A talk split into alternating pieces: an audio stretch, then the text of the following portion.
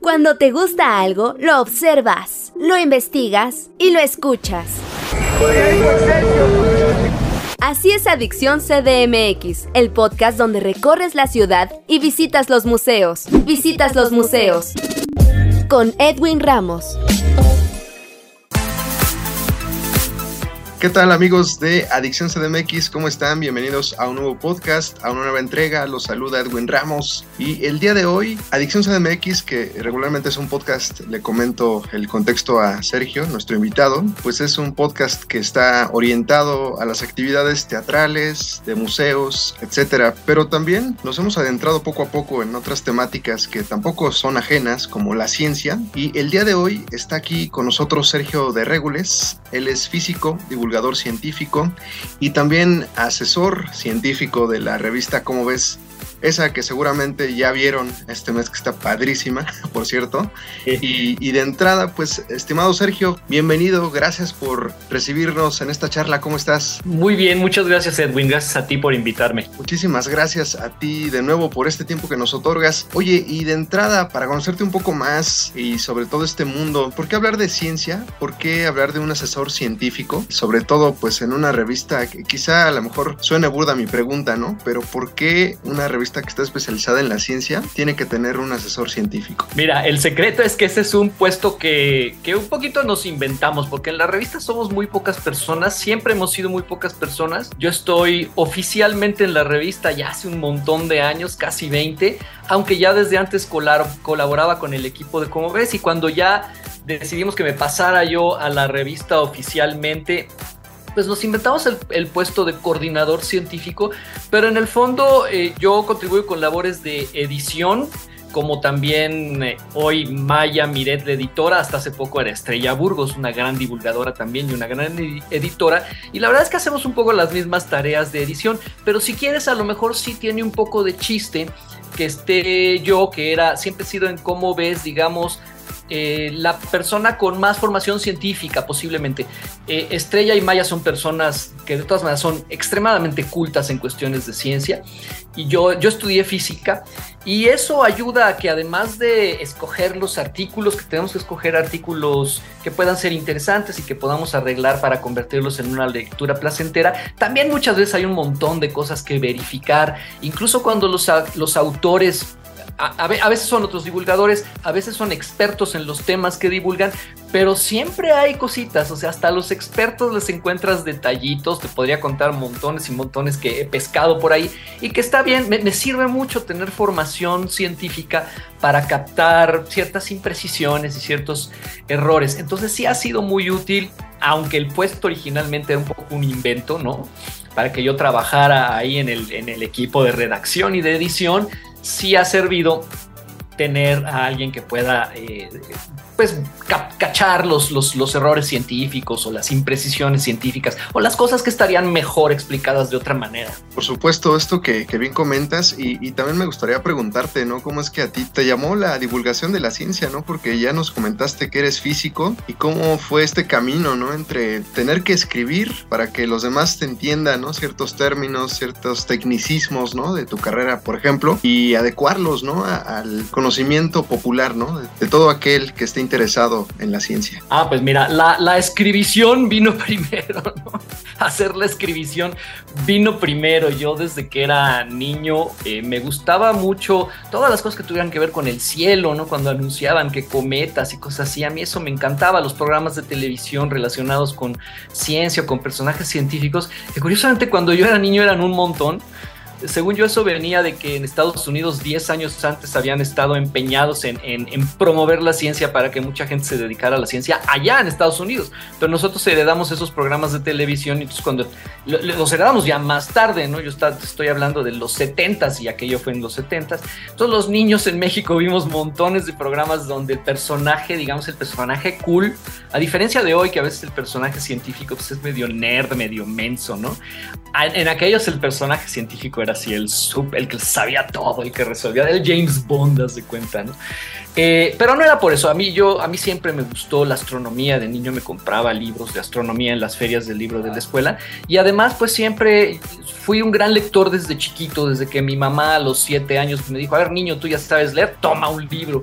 Y me zumbó un libro muy bonito de Mark Twain. Mark Twain es el, es el autor de, de, Tom Sawyer y Huckleberry Finn y todas esas cosas. Pero también escribió un libro que se llamaba El príncipe y el mendigo acerca de un, niño muy pobre en Londres y el hijo del rey también en Londres, que resulta que se ven un día a través de las rejas del palacio y son idénticos. Son así de, de confundirse y deciden cambiarse. Bueno, pues es el primer libro que leí en mi vida eh, y, me seguí de largo, ¿no? Entonces siempre he sido lector, siempre me ha gustado mucho leer literatura y también ciencia. Entonces cuando llegué a la, a la carrera, que también fue una decisión, no te creas, yo estaba entre música, entre música, literatura eh, o, física y al final opté por, por, física, quizá por ser la que me imaginaba que era más más difícil eh, agarrar por mi cuenta, ¿no? De hecho, eso me dijo mi papá. Me dice, mira, es, física es más difícil que lo aprendas tú solo. Ahora, ahora estoy convencido de que se equivocaba porque música también es extremadamente difícil y escribir bien también es extremadamente difícil, ¿no? Pero en esa época me convencí y me metí a física, pero con todo este, con toda esta carga detrás, ¿no? De, de, de experiencias y de, de, este, aptitudes o gustos que yo tenía. Y coincidió también que por esa época pasaron en México por primera vez la serie Cosmos de Carl Sagan y tú vas a ver que montones de divulgadores de mi generación pues, pues fue nuestro primer modelo, ¿no? Hoy desde luego hay que, no, no hay que seguir ese modelo, pero sigue siendo un clásico ese, ese, ese, esa forma de hacer divulgación de la ciencia de Carl Sagan. A mí me gusta todavía volverlo a ver de vez en cuando porque siempre le, le encuentro cosas. Y a mí me hacía mucha ilusión platicar esas cosas tan increíbles que aprendía yo en la, en la facultad y que además sabía yo por leer libros también de divulgación. Tenía muchas ganas de compartirlas, digamos, ese el primer, la primera inquietud y el primer impulso era compartirlas con otras personas para, para, pues igual que cuando te gusta una película vas y la quieres contar o una serie vas y la quieres contar, para mí era lo mismo, ¿no? Las cosas que aprendí en la facultad me parecían maravillosas y yo tenía muchas ganas de contarlo, así como la contaba Carl Sagan en el libro de Cosmos y en la serie de Cosmos, sobre todo en el libro. Eh, entonces, pues naturalmente, naturalmente acabé por caer en la divulgación escrita de la ciencia, ya con, habiendo practicado desde chiquito escribir, yo escribía cuentos y obritas de teatro y, y, este, cuentos de terror para espantar a mis hermanos y cosas así te puedo yo decir. Eh, entonces ya también traía cuentos de terror que no los escribía, los, los, los escribía y luego los grababa con una grabadora con un amigo mío, que él narraba el cuento y yo atrás tocaba el piano, la música de terror que, que, venía al caso según las escenas. Entonces ya traía yo también ahí el gusanito del show business, ¿no? Y todo eso se combinó perfecto en la divulgación de la ciencia. Y para no hacerte el cuento largo, digo, pasaron un montón de cosas, pero mm, no, sin darme cuenta yo en el fondo estaba aprendiendo y buscando cómo hacer divulgación de manera que fuera una cosa padre y que se pudiera entender. Y acabé cayendo en la Dirección General de Divulgación de la Ciencia, eh, previo a haber escrito una columna de divulgación en un periodiquito desde mi casa, ¿no? Trabajaba freelance. Entonces acabé cayendo ahí y finalmente llegué a Como ves y todo este tiempo me he dedicado no solo a las labores editoriales en Como ves, sino también a escribir mis propios artículos, mis propios libros y hacer mis propias conferencias con ese, tratando de seguir ese estilo en que se presenta la ciencia, pero no de una manera pesada, académica y escolar, sino como si fuera una novela, como si fuera una aventura cultural. Vaya que con todo este bagaje que nos has contado, nos has comentado, pues sí, se nota a leguas que tus textos también, por supuesto, y evidentemente están muy nutridos, más que nutridos. Y, me llama la atención esto que, complementas mucho la ciencia, la música, la literatura. Por ahí diría un, un amigo, un amigo en común, ¿no? Que es Christopher Escamilla, ¿no? La Santísima Trinidad. Sí, sí, qué bonito, qué bonita expresión. Sí, y, y, ante este panorama, me gustaría que también le contaras al público, quizá ya estamos a días, ¿no? De terminar septiembre. Yo comentaba al inicio de, tu presentación que el número actual, ¿no? De, cómo ves, se trata sobre los memes. Cuando vi la portada de, de este perrito Chems, ¿no? Que ya falleció, eh, etcétera Ahorita te cuento, sí. Sí, este, yo me acordé cuando era estudiante y vi el libro este de, no sé si es Richard Dawkins, el que acuñó el término meme. Claro, pues sí, por supuesto, el gen egoísta en 1976, claro. Exactamente, y nada más me lo topé así en la biblioteca, pues yo estudié en FES Aragón UNAM, entonces pues me lo topé y dije, órale, a ver qué, qué show es esto. ¿Por qué? Porque recuerdo que para ese entonces, 2013 o 2014, o sea, hace casi 10 años, las redes sociales estaban ya en este crecimiento exponencial, ¿no? De los hoy memes. Sin embargo, platícanos un poco al respecto, ¿no? De, este artículo que la verdad está padrísimo. Ah, sí, fíjate que en cómo ves a, mí lo que yo lo que quería desde hace tiempo era como aclarar este origen de la palabra memes,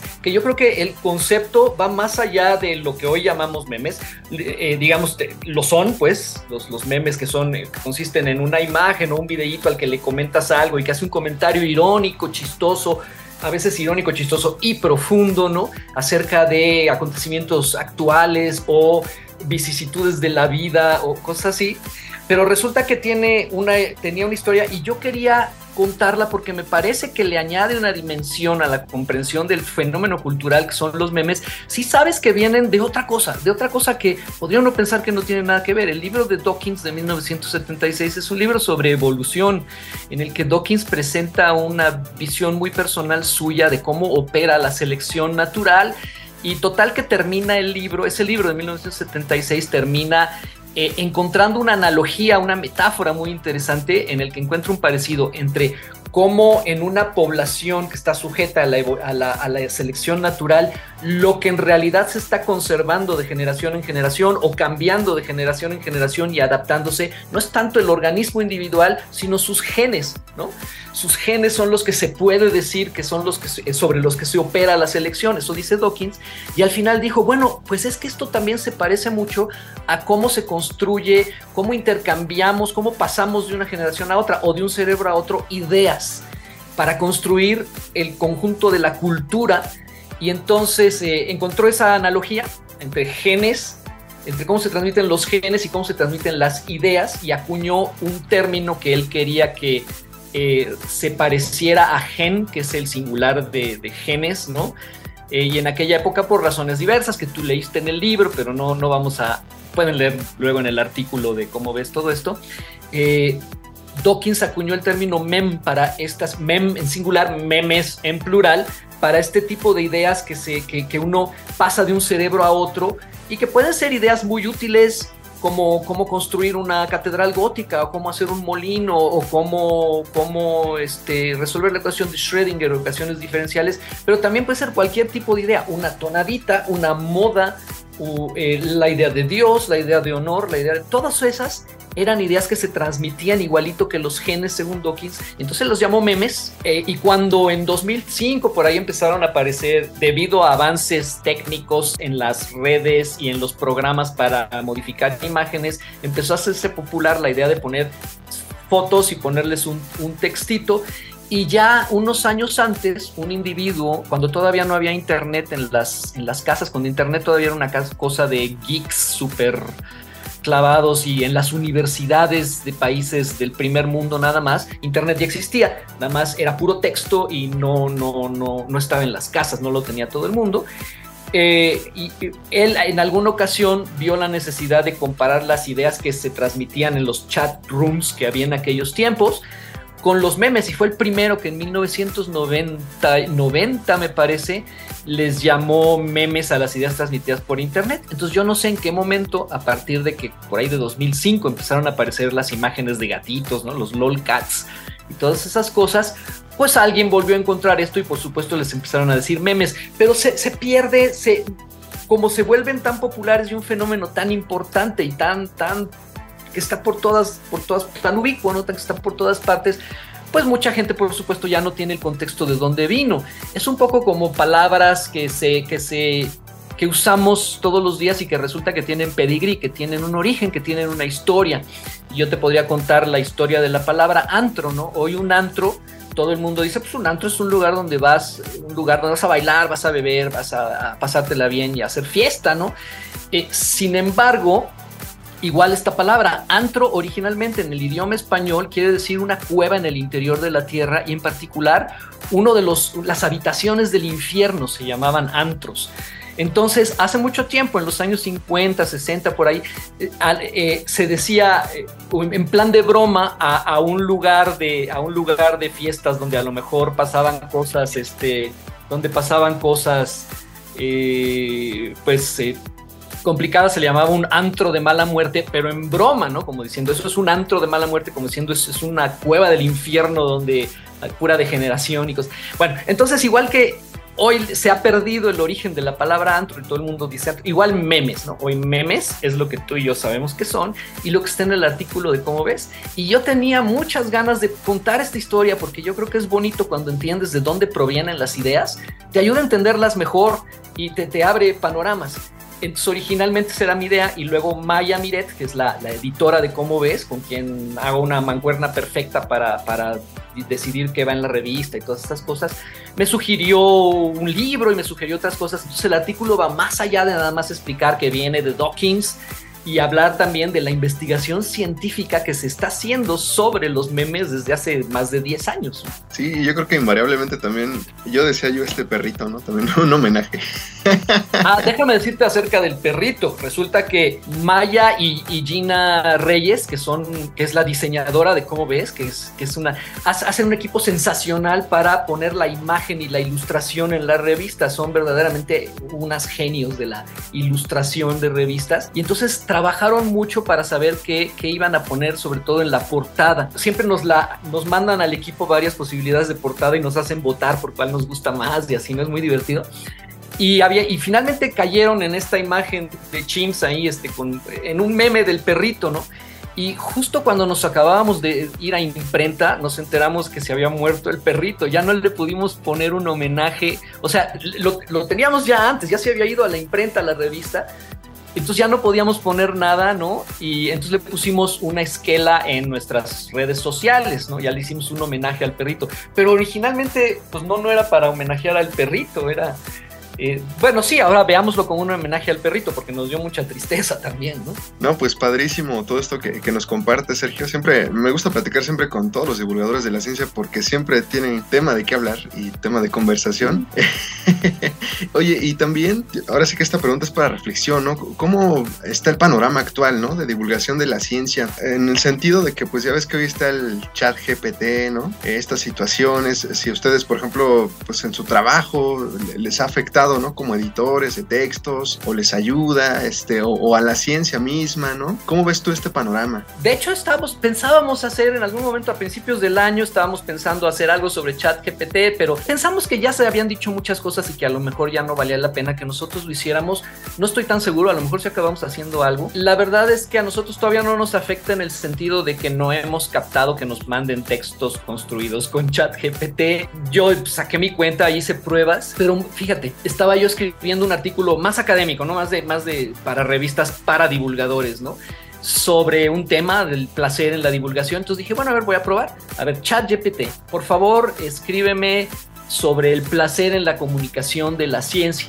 Y entonces me sacó el textito muy correcto, muy, muy bonito con ciertas cosas, en el que mencionaba un montón de referencias. Entonces dije, ah, qué bien, pues por lo menos me sirve como un recopilador de referencias para que no tenga que ir yo buscando en Google Scholar una por una a ver cuál me sirve. Y dije, ah, perfecto, esto podría ser una gran herramienta buscadora de referencias en los temas que yo quiero investigar. No me interesa que los escriba ChatGPT, a mí me gusta escribir, pero, y, pero el problema fue, ya te imaginarás, que cuando fui a buscar esas referencias no existían. Y ahí es donde dije, ah, chihuahuas. Y poco a poco después salió la noticia, no hombre, ChatGPT se inventa las referencias, tengan cuidado, ¿no? Y dije, pues sí, ya me ya lo sufrí en carne propia.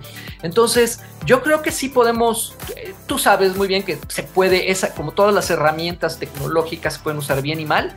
Y, a lo mejor sí vamos poco a poco encontrando maneras de que nos ayude ChatGPT, ¿no? Em, finalmente, hasta puede, o sea, hay muchas posibilidades. Todavía sentimos que no lo hace tan bien como al nivel que requerimos nosotros. ¿no? Todavía sentimos que de momento los humanos, aunque nos cuesta más trabajo, pues seguimos siendo útiles ahí, pero seguramente vamos a ir encontrando maneras de usarlo como herramienta. Eh, en la ciencia tú debes saber que llegaron a salir artículos en las que incluso, incluso ponían a ChatGPT como, como autor, pero al poco, poco tiempo la, reaccionó mucha gente, reaccionaron las revistas científicas y la comunidad empezó a discutir y dijeron, mm, tal vez no sea buena idea eh, poner a ChatGPT como autor, sobre todo sabiendo que se inventa referencias y cosas de esas. Entonces, inmediatamente las revistas dijeron, no, no, no, no se vale poner a ChatGPT como, como autor. A lo mejor lo usan, pero no se vale ponerlo como autor. Entonces, estamos en esas discusiones, pues esto es un tema nuevo y siempre que salen cosas nuevas hay que acomodarlas en el ecosistema de, de, cómo funcionamos, ¿no? Lo mismo pasó con la imprenta, lo mismo pasó con Internet, bueno, pues ahora con ChatGPT va a haber que ver como establecer normas de ética y normas, normas de etiqueta para usarlo, y en eso estamos. Oye, rapidísimo también, brevemente, uno de tus últimos libros fue Surfear, es, perdón, Surfear el espacio-tiempo, ¿no? Que hiciste en colaboración con Miguel Alcubierre. Platícale al público, invítalo, Alcubierre, perdón, invítale al público a, leer tu publicación. Ah, sí, bueno, los invito a leer esa publicación, pero les platico rápidamente. Hace tres o cuatro años, ¿no? Llega mi editor en Penguin Random House, que yo tenía ya un par de libritos ahí, y me dice, oye, estoy pensando una colección bien padre en el que un divulgador conocido, o, sea, varios libros en los que varios divulgadores conocidos eh, escriban sobre varios científicos conocidos, como digamos nuestras superstars en México, que hay varios por ahí. Eh, y me dijo, oye, a mí me gustaría que tú, como eres físico, pues quisieras uno con y sobre Miguel Alcubierre, ¿no? Bueno, Miguel Alcubierre tiene una historia muy divertida que luego podemos contar. Es una persona muy conocida por una razón muy, muy entretenida. Eh, y entonces me dijo, ay, entonces con Miguel Alcubierre. Y le dije, pues, ¿cómo ves que Miguel Alcubierre y yo somos amigos hace 40 años? Entonces, por supuesto que sí, ¿no? Eh, le dije a Miguel, Miguel estaba encantado, nos reunimos con el editor para comer, le dijimos, no, hombre, pues felices de la vida, porque además este, o sea, en la carrera hacíamos todos los trabajos juntos, entonces nos, conocemos súper bien, nos entendemos de maravilla, ¿no? Eh, yo sé acerca de su trabajo desde hace muchísimos años y entonces decidimos, Miguel y yo, que no iba a ser tanto un libro en el que yo escribiera sobre su trabajo, como diciendo Miguel Alcubierre hizo esto y lo otro, ¿no? Y no íbamos a hablar nada más del trabajo por el que es famoso, sino que íbamos a hablar de todo lo que está alrededor de un científico. Entonces, cómo, se, cómo estudió, se fue a estudiar el doctorado fuera, como les pasa a muchos científicos, cómo volvió, cómo hizo ese trabajo en particular, que es muy bonito, el Alcubierre Warp Drive, pero cómo además realmente su trabajo científico de después es mucho más importante, aunque nadie lo conoce, porque es, es, es, más, más, pues digamos, no, no es más fácil, es más difícil tal vez, pero ese trabajo también era importante. Entonces decidimos, vamos a hablar también del trabajo que has hecho después, porque es muy importante, y vamos a hablar de cómo trabaja un científico en general, porque además Miguel llegó a ser director del Instituto de Ciencias Nucleares y gestionar la ciencia, ser director de un instituto es una parte muy importante de cómo opera la ciencia. Te ayuda a entender mejor cómo opera la ciencia cuando entiendes cómo opera un instituto y qué hace el director, etc. Entonces Miguel también me platicó de eso. Y decidimos hacerlo a base de unas entrevistas en las que Miguel me iba a contar cosas que yo sabía súper bien de él de todas maneras, pero yo fui a su casa con una grabadora y, le y, empezamos a platicar y entonces yo le iba, le iba haciendo preguntas para que dijera lo que yo quería que él dijera, ¿no? Y platicamos hace un rato. Y en eso que cae la pandemia, y yo me quedé con mis, mis grabaciones y dije, bueno, perfecto, porque ahora lo que yo tengo que hacer con esas grabaciones es construir el libro. Y qué mejor para estar encerrado en mi casa que ponerme a hacer un libro. Y al final de cuentas, ¿no? Este, armé armé con las entrevistas, las transcribí, armé historias con las entrevistas de Miguel, ¿no? Quité, arreglé cosas y todo eso. Y luego nos dimos cuenta que hacía falta explicar muchas cosas que Miguel decía ahí en su, en su discurso, en la plática muy divertida, decía cosas que no iban a entender. Entonces añadimos capítulos en el que yo explicaba la física que está detrás, como siempre lo he hecho, ¿no? en, ese, en, ese, en ese tono y con esas ideas que te platiqué hace rato. Eh, Miguel las revisó, las revisó, añadió también él un capítulo, entonces ya acabamos juntando el libro y el libro salió el año pasado, en mayo del año pasado, en editorial Debate, que es una filial de Penguin Random House. Se llama Surfear el espacio-tiempo y sentimos que nos quedó bien padre porque habla de, la, habla de la teoría general de la relatividad, creo que está muy bien explicada. Habla del trabajo de Miguel, habla de este asunto por el que es famoso, que descubrió una manera de sin violar nada viajar más rápido que la luz, muy interesante, y luego todo lo demás. Entonces quedó un libro muy variado y muy entrañable porque Miguel habla muy cálidamente, muy personalmente. Entonces los invito a que lo lean porque sí estamos muy orgullosos de ese librito. Estamos llegando al final de esta grata charla, estimado Sergio. Compártele al público tus redes sociales, vías de contacto, pues donde incluso te pueden leer quizá ahí en el apartado, ¿no? De, la revista ¿Cómo ves? Sí, bueno, hoy, e, e, este mes, e, el artículo de portada, que es el que siempre tenemos de, para lectura libre en nuestra página web, es mío, entonces ahí lo pueden leer en la página www como ves.unam.mx o busquen simplemente como ves y les va a salir. Y siempre ponemos gratis el artículo de portada, entonces también pueden ver todos los artículos de portada de todos los casi 300 números que tenemos, cumplimos 300 números en noviembre. Los pueden leer los artículos de portada, muchos de ellos son míos, pero también hay otros muy interesantes de otros temas. Tenía yo, tengo un blog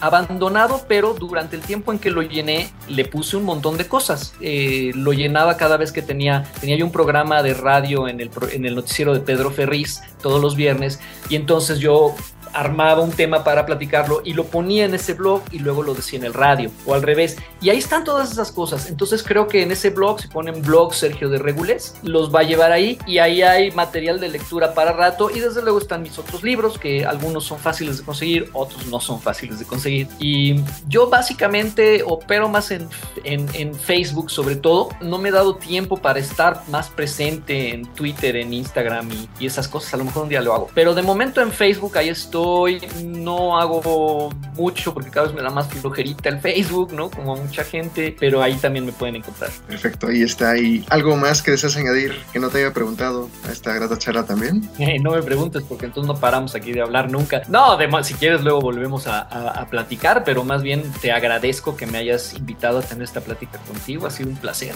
Muchísimas gracias, estimado Sergio de Regules. Decíamos físico, divulgador científico, también eh, asesor científico de esta revista como ves, reiterarte mi agradecimiento nuevamente. Como bien dices, no sea la primera ni la última entrevista. Claro que sí, Edwin. Muchas gracias a ti. Pues muchísimas gracias, amigos. Yo soy Edwin Ramos y recuerden que ustedes siguen aquí en Adicción CDMX. Hasta la próxima.